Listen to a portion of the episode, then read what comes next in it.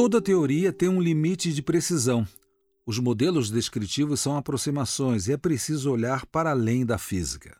Olá, novamente bem-vindo ao canal History of Science, que tem a chancela do programa doutoral em História das Ciências e Educação Científica, promovido por duas universidades portuguesas, a Universidade de Coimbra e a Universidade de Aveiro. E se você se interessa por História das Ciências, não deixe de dar um pulinho no site dessas duas universidades para conhecer melhor o programa doutoral.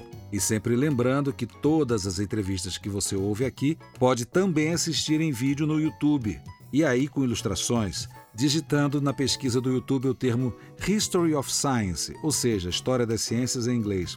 Para facilitar a pesquisa, acrescente o nome Coimbra, e aí facilmente você vai achar nossa logo amarela. Bom, agora vamos conversar com o nosso entrevistado. Qualquer instrumento que a gente use para estudar a realidade vai nos dar uma descrição limitada do que a gente está vendo. No podcast de hoje você conversa com o professor e pesquisador Marcelo Gleiser. Ele tem graduação em Física pela Pontifícia Universidade Católica do Rio de Janeiro, a PUC, em 1981, mestrado em Física pela Universidade Federal do Rio de Janeiro, a UFRJ, em 1982, e doutorado em Física pelo King's College de Londres, em 1986. Atualmente ocupa a cátedra Appleton Professor of Natural Philosophy no Dartmouth College, com vínculo de professor pleno em física e astronomia. Possui experiência na área de física, com ênfase em cosmologia, gravitação, métodos não perturbativos e formação de estruturas complexas em teorias de campo, origem da vida e astrobiologia. E o professor Glazer é muito conhecido, pois teve um quadro sobre cosmologia no programa Fantástico da TV Globo há alguns anos. Essa entrevista foi gravada na Sala Rômulo, quando recebeu a visita de Marcelo Glazer.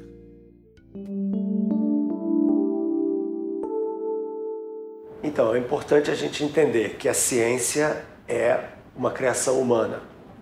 E como ela é uma criação humana, uma das primeiras coisas que a gente pensa sobre é como que nós, seres humanos, interagimos com a natureza. A gente interage primariamente com a natureza através dos nossos sentidos, da nossa visão, da nossa audição, de como a gente, o nosso tato. Só que essa visão que a gente tem do que a gente chamaria de realidade, né? a nossa realidade, eu estou vendo o mundo, eu estou ouvindo o mundo. Essa visão da realidade, ela é profundamente limitada. Por quê? Porque nós evoluímos num planeta perto do Sol que, para que a gente pudesse maximizar a nossa possibilidade de sobrevivência aqui, nós desenvolvemos uma visão que é limitada de todo o espectro eletromagnético. A gente só enxerga uma pequena janela de comprimentos de onda, de cores, que são o que a gente chama das cores do arco-íris, que não são sete, mas são na verdade infinitas frequências entre o violeta e o vermelho. Só que existe muito mais radiação do que o que a gente pode ver com os nossos olhos. Então a ciência, de uma certa forma, ela permite que a gente amplie a nossa visão da realidade usando uma série de instrumentos. Por exemplo, nós podemos usar um, um detetor de infravermelho ou ultravioleta ou raio-x ou ondas de rádio que são parte do espectro eletromagnético que são invisíveis aos olhos. Então, para quem leu a, a fábula d'Antoine de Saint-Exupéry, chamada O Pequeno Príncipe, tem uma hora em que a raposa está falando para o Pequeno Príncipe sobre o amor. E ela diz uma coisa assim, que o essencial é invisível aos olhos. Pois bem, aqui em torno da gente estão acontecendo muitas coisas que são essenciais, mas que são invisíveis aos nossos olhos. Então a ciência cria instrumentos que conseguem ampliar a nossa visão da realidade. Telescópios que vão permitir que a gente possa ver bem longe no universo e não só ver uma fonte ótica que a gente possa enxergar com os olhos, né? Mas a gente pode ver fontes que têm é, ondas de rádio, ultravioleta, infravermelho, etc. Então a gente consegue mapear o universo em todos os comprimentos de onda. a gente consegue é, olhar para coisas muito menores do que o nosso olho, nossos olhos podem identificar através dos nossos microscópios, dos nossos microscópios eletrônicos e mais além os nossos detectores de partículas que permitem que a gente enxergue, que a gente não está vendo um elétron, a gente não está vendo um próton, mas a gente pode inferir a existência dessas partículas através dos efeitos que elas fazem em outras partículas e esses sinais são amplificados, então a gente estende a nossa visão da realidade. Então, com esse sucesso todo da ciência, 400 anos em que a nossa visão da realidade cresceu tanto, a gente pode se perguntar: será que existe limite para isso? Será que a gente vai conseguir então descobrir tudo que existe no universo, tão, tanto no macro quanto no micro, no muito grande como no muito pequeno? Basta apenas a gente ter instrumentos mais precisos que a gente vai poder mapear a realidade inteira entender o que está no coração essencial da realidade? Bem, essa é uma perspectiva que muita gente tem até hoje da ciência. Tem até um nome isso, chama cientismo, a ideia de que através da ciência a gente possa entender tudo o que existe. Mas infelizmente, quando a gente começa a pensar um pouco sobre esse assunto, a gente percebe que não é bem tão simples assim. Por quê?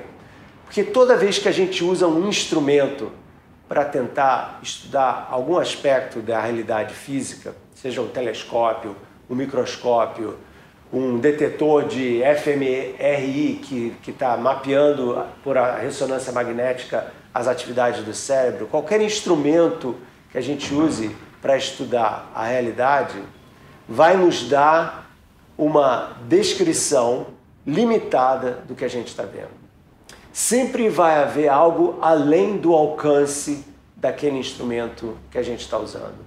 Portanto, mesmo que a gente consiga ampliar a visão do real, sempre vai haver alguma coisa que está além desse nosso alcance. Esse é um problema tecnológico. É um problema que os nossos instrumentos, o que, que eles fazem? Eles tentam captar sinais, ampliar esses sinais de modo que a gente possa entender é, o que está acontecendo usando a nossa visão, a nossa audição, etc. Então, sempre vai haver um limite, porque toda medida tem um limite de precisão. E sempre vão haver coisas que estão além desse limite de precisão. Mas existe também uma outra coisa, que são perguntas que a gente pode fazer sobre a realidade que a ciência não consegue responder. Então existem, vamos dizer assim, questões que a gente pode conhecer, que eu chamaria de cognoscíveis, e questões que são incognoscíveis, mesmo que sejam questões científicas perfeitamente razoáveis. Então, por exemplo, a gente pode usar numa questão cognoscível. Se você me perguntar quando vai ser o próximo eclipse total do Sol, não tem problema, a gente pode usar a mecânica celeste, a gente pode calcular a órbita da Lua e a órbita da Terra em torno do Sol e saber quando vai ocorrer então esse próximo eclipse total do Sol. Mas se você fizer uma pergunta bem mais complexa, por exemplo, como surgiu o universo? Daí a coisa fica bem mais complicada. Por quê? Porque a maneira como a gente descreve a realidade, principalmente a realidade cósmica, é através de partículas elementares. Tudo é feito de pequenas partículas. Só que essas partículas elas não têm uma propriedade determinada de ser um pedacinho de matéria.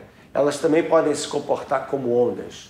O que aconteceu no século XX é que a mecânica celeste, a mecânica do passado, o eletromagnetismo, deu origem a novas formas de se pensar sobre a realidade usando a mecânica quântica, que é a mecânica que estuda o mundo do muito pequeno, em que aquela certeza, aquele determinismo que existia na era clássica desapareceu e veio então uma descrição probabilística da realidade.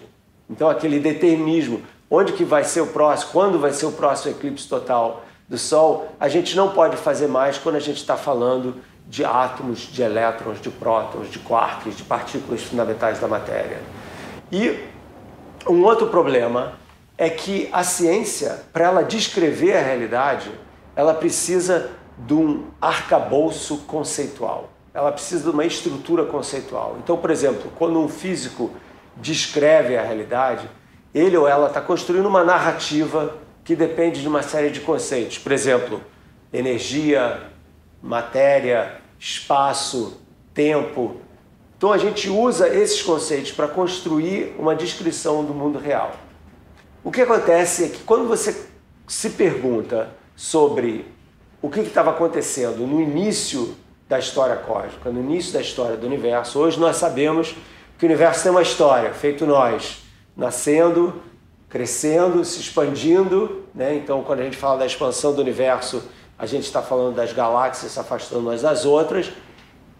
Isso está acontecendo no momento, mas quando você então passa esse filme ao contrário, você vê essas galáxias se aproximando cada vez mais umas das outras, até você chegar a um ponto, em princípio, em que toda essa matéria está condensada num volume muito pequeno, que seria a origem do tempo, a origem do espaço, a origem da matéria. Isso ocorreu há mais ou menos 13 bilhões e 800 milhões de anos atrás, é o famoso Big Bang. Então a pergunta, mas como que o Big Bang ocorreu? Esse tipo de pergunta é difícil para a física moderna explicar. Por quê? Porque você tem que usar conceitos numa parte, numa área da física em que a gente não tem mais confiança no que está acontecendo.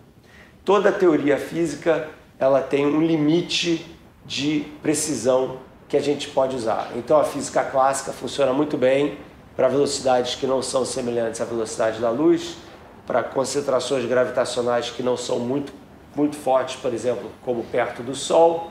Mas quando você chega nesses limites de altas velocidades, grande concentração de gravidade, essa mecânica clássica não funciona. Quando você fala do comportamento das partículas elementares, dos elétrons, como os átomos funcionam, você tem que usar essa outra física, que é a física quântica. O problema é que quando você volta no tempo para perto da origem do universo, o universo começa a se comportar de uma forma quântica, mas ao mesmo tempo você tem que usar uma teoria da gravidade para fazer isso. E quando você mistura as duas, você obtém resultados que não fazem sentido. Por exemplo, se você usa a teoria do Einstein, que é a teoria do Einstein da relatividade geral, para descrever a história do universo, quando você chega perto do momento t igual a zero, do início, do início do tempo, você vê que a densidade da matéria vai a infinito, a pressão vai a infinito, ou seja, você obtém uma singularidade que basicamente está dizendo para você que a nossa teoria que a gente está usando para descrever o início do universo não funciona. Então as pessoas pensam, mas isso daí é uma questão de tempo, nós já progredimos tanto, a gente vai conseguir descrever de uma forma finita, final, essa teoria da gravidade quântica. Bem, nos últimos 60 anos muita gente está tentando fazer isso e isso nunca foi conseguido. E o problema é o seguinte: o problema é que nós, para descrevermos a realidade usando a física, a química, a gente constrói modelos. E esses modelos são todos aproximações. E essas, essas aproximações, elas quebram e elas simplificam de uma forma, às vezes, bastante dramática, o que está acontecendo no sistema físico. Isso funciona muito bem quando está falando da Terra girando em torno do Sol, mas não funciona tão bem quando você está tentando descrever o que estava acontecendo quando o universo tinha um trilionésimo de segundo de existência.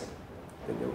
Então, quando você chega nesses, nessas aproximações em que você está falando do princípio do tempo, do princípio do espaço, a descrição que nós temos hoje da física não funciona de forma alguma.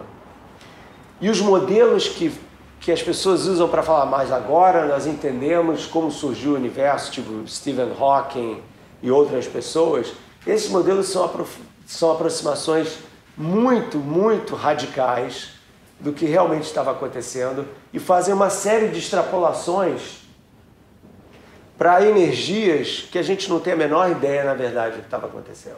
Então você tem problemas tecnológicos das nossas máquinas não conseguirem captar nenhuma informação a respeito da origem do universo, você tem problemas conceituais sérios, porque as teorias, a maneira como a gente constrói modelos da realidade, também quebram. E mesmo que você conseguisse construir um modelo da realidade que captasse de uma forma incrível a origem do universo, esse modelo ia usar conceitos do tipo espaço, tempo, energia, conservação de energia, conservação de momento angular, uma série de conceitos fundamentais que nós precisamos para contar a nossa história da natureza usando a física. E a pergunta então seria: mas de onde vêm esses conceitos? Da onde vem a energia? O que, é energia? Por que, que esse universo é dessa forma? Por que, que ele respeita certas leis e não outras leis? Né? Daí você então percebe que você, para estudar a origem do universo, só como um exemplo de uma, de uma teoria que vai além da física que é possível, você teria que ter uma meta teoria em que você teria que explicar por que, que nesse universo a física funciona dessa forma. E esse tipo de ciência a gente não sabe como formular ainda. Ouvimos Marcelo Glazer. Lembrando que você pode assistir a essa entrevista e a muitas outras no canal History of Science lá no YouTube.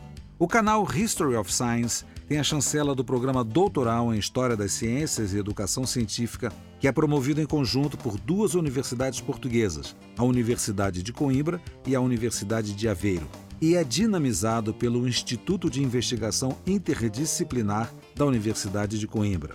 O canal em vídeo e em podcast é uma iniciativa de dois alunos do programa doutoral da Universidade de Coimbra. Eu, Roberto Machado Júnior, em São Paulo, e meu colega Carlos Adriano Cardoso, em Coimbra. A proposta aqui é difundir várias áreas do conhecimento que tratam da história das ciências e da tecnologia, bem como das áreas da educação e divulgação científicas. E o canal faz isso através de conversas breves com especialistas, professores e pesquisadores de todo o mundo.